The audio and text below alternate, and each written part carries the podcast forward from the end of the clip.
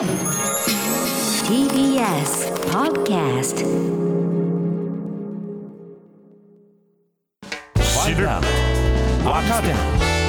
動かす荻上チキセッション新型コロナウイルスの影響で解雇や雇い止めが10万人を超える新型コロナウイルスの影響で解雇や雇い止めで仕事を失った人が見込みを含めて10万人を超えたことが厚生労働省の調査で分かりました。都道府県別で見ますと東京や大阪など大都市圏が中心で飲食業や製造業で多かったということです。政府は企業への支援策の要としている雇用調整助成金の特例措置を来月5月から原則として段階的に縮小する方針でこれまで雇用を維持してきた企業が新たに雇用調整に踏み切る可能性があり雇用情勢は今後悪化する恐れもあります。それでは新型コロナウイルスの影響で解雇や雇い止めにあった人10万人が超えた。こちらのニュースについてその実態どうなのか。弁護士の島崎力さんに先ほどお電話でお話を伺いました。島崎さんよろしくお願いします。どうもよろしくお願いいたします。早速なんですがこの新型コロナウイルスの影響で仕事を失った人見込みも含めて10万人を超えたということが分かったんですけれどもこの背景についてどうご覧になってますか？やはりあの長期化するコロナ禍でのいろんな業種における経済の縮小が労働者の雇用自体にもダイレクトに影響が出ているというふうに感じますね。うんなるほど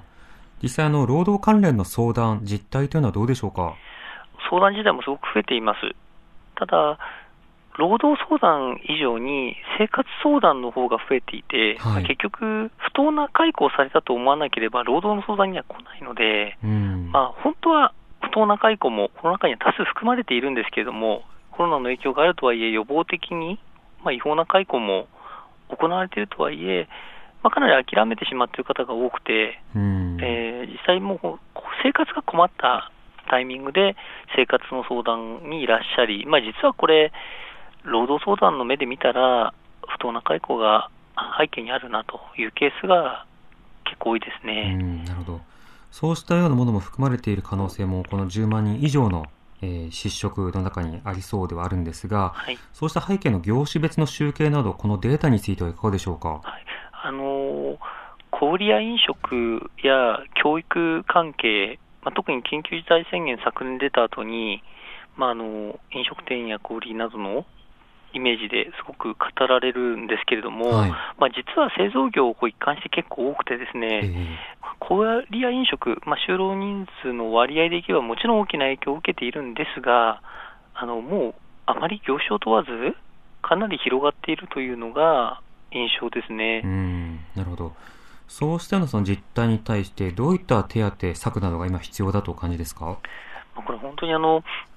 悩ましいんですけれども、感染対策を取っていくと、業種に影響あるのはもう間違いがないんですが、もう労働者自身へのサポートをもっと行っていかないと、生活相談に相当の数が来ていらっしゃいますので、でとりわけ、まあ、非正規と言われる労働者の方たちがですね、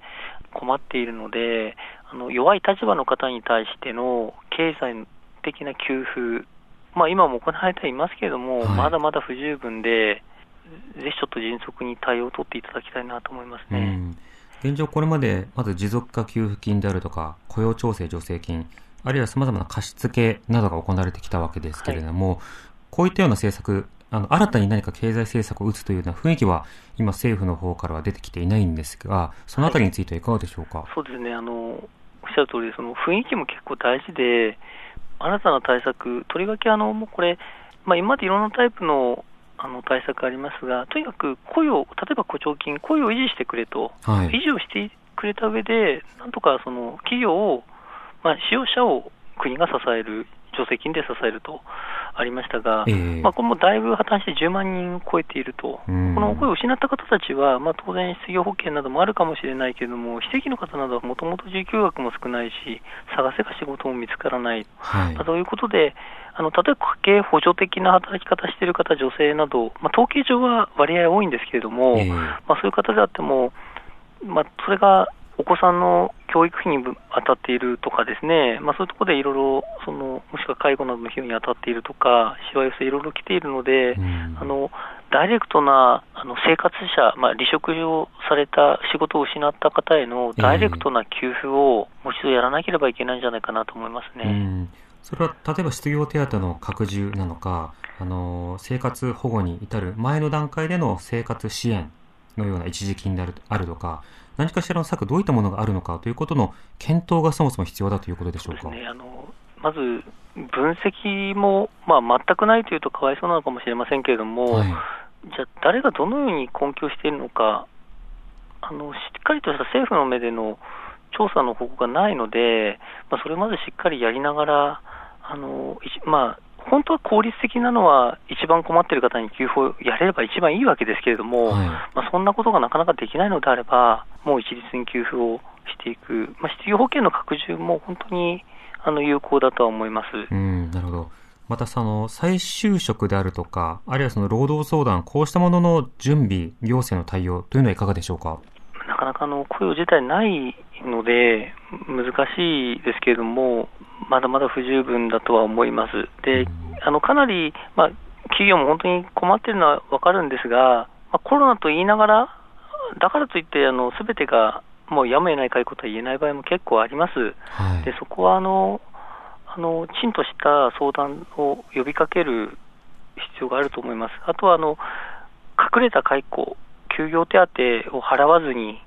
シフト制の労働者などが一番注目されていますけれども、えー、あえて解雇とは言えずに緊急事態宣言明ければまた働いてほしいので、まあ、ただ休業させているだけの段階で、きちんと保証が払われていないような労働者、ここたくさんいて、統計にこれ出てこないんですけれども、えー、もうあのまた緊急事態宣言、仮に出れば、まあ、一気にまたシフトが減ってしまう方などもいて、そのあたりもしっかりと状況、まあ、これかなり国会でも議論をされていますけれども、はい制度上、本当に国の給付を、直接的な給付なども考えていかなければいけないなと思いますね。なるほど。今おっしゃられた、その実際は失業に近いわけだけども、休業扱いになっているという、ある意味隠れ失業のような事例というものは、実際あるんですね。あありますね、かなりあります。あのまあそういう方はまだ雇用がつながっている意識があるので、割と労働相談なんかにもいらっしゃって、あのシフトを減らされちゃったんだけど、休業手当が払われないという、そういうコロナで最も典型的と言っていいような相談のパターンで、たくさんいらっしゃいますね。ただ、弱い立場の方、本当に大学生とか、あのもしくは外国人とか、そういう方はなかなか相談にも見えづらいので、行政からもっとサポートを問題提供して提示していただきたいし、本当はですね、はい、私も給付の話先にしちゃったんですが、本来は休業手当を払えという行政の指導が、もう明確にあるべきだったとは思います。えー、あの今、厚労省、すごくそこを、すごく中途半端な指導しかしていないので、えー、休業手当、労基法の26条の休業手当を少なくともちゃんと払えという指導が、厳格に昨年の4月以降なされていれば、こんな状態を生まなかったんだろうなと思いますね。この休業手当、あるいはそのシフト減などによる減給、事実上の減給などに対して、まあ、例えばあの正規だけではない非正規、パート、アルバイト、こうした方々への適用というのはどこまで可能なんでしょうか？あの基本的には雇用形態問わず適用されます。うん、ただあの、シフト制の方は、じゃあ一体何日働くのかが見えづらいので、を隠れみのにされているだけで、はい、実際に過去の実績など、契約書があればもうそこで救われるし、過去の実績から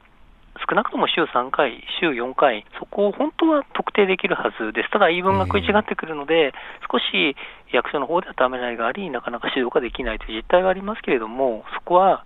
スタンスの問題で、あの義務が免れるわけではない、法律改正などせずともできるというふうに私は考えています。なるほど。まあ、その厚労省の内部では、まあ、かなりごたごたしているというか、パワハラの問題もあればですね、はい、あの、様々な飲食の問題も発覚して、一方でコロナ対策をしなくてはいけないということで、省庁の方、役所の方のマンパワーの拡充もこれ視野には入れる必要はありますか？あの本当におっしゃる通りで、いろいろ私たち役所に注文ばかりつけてしまうんですけども、まあ、厚労省、本当に公も労も、もう最前線で頑張っていただかなきゃいけないわけで、はい、まあ、忙しいと職場でパワハラが起きたりするのはあまり逆に違和感はないんですね、悲惨な事件なんですけども、本当、マンパワーの拡充ないまま、押さえつけるの、そのしわ寄せがいろんな形で出ているのかなと思います。まず役所の体制を確立するのが本当は最初だろうなと思いますね。なるほど。全体の労働を改善するということで、まず所管省庁、そしてまあ関連の企業などに対して適切に指導が入れるような体制、これがまあコロナ禍で早急に必要だということですね。はい、そうですね。わ、うん、かりました。島崎さんありがとうございました。どうもありがとうございました。弁護士の島崎力さんにお話を伺いました。荻上チキ。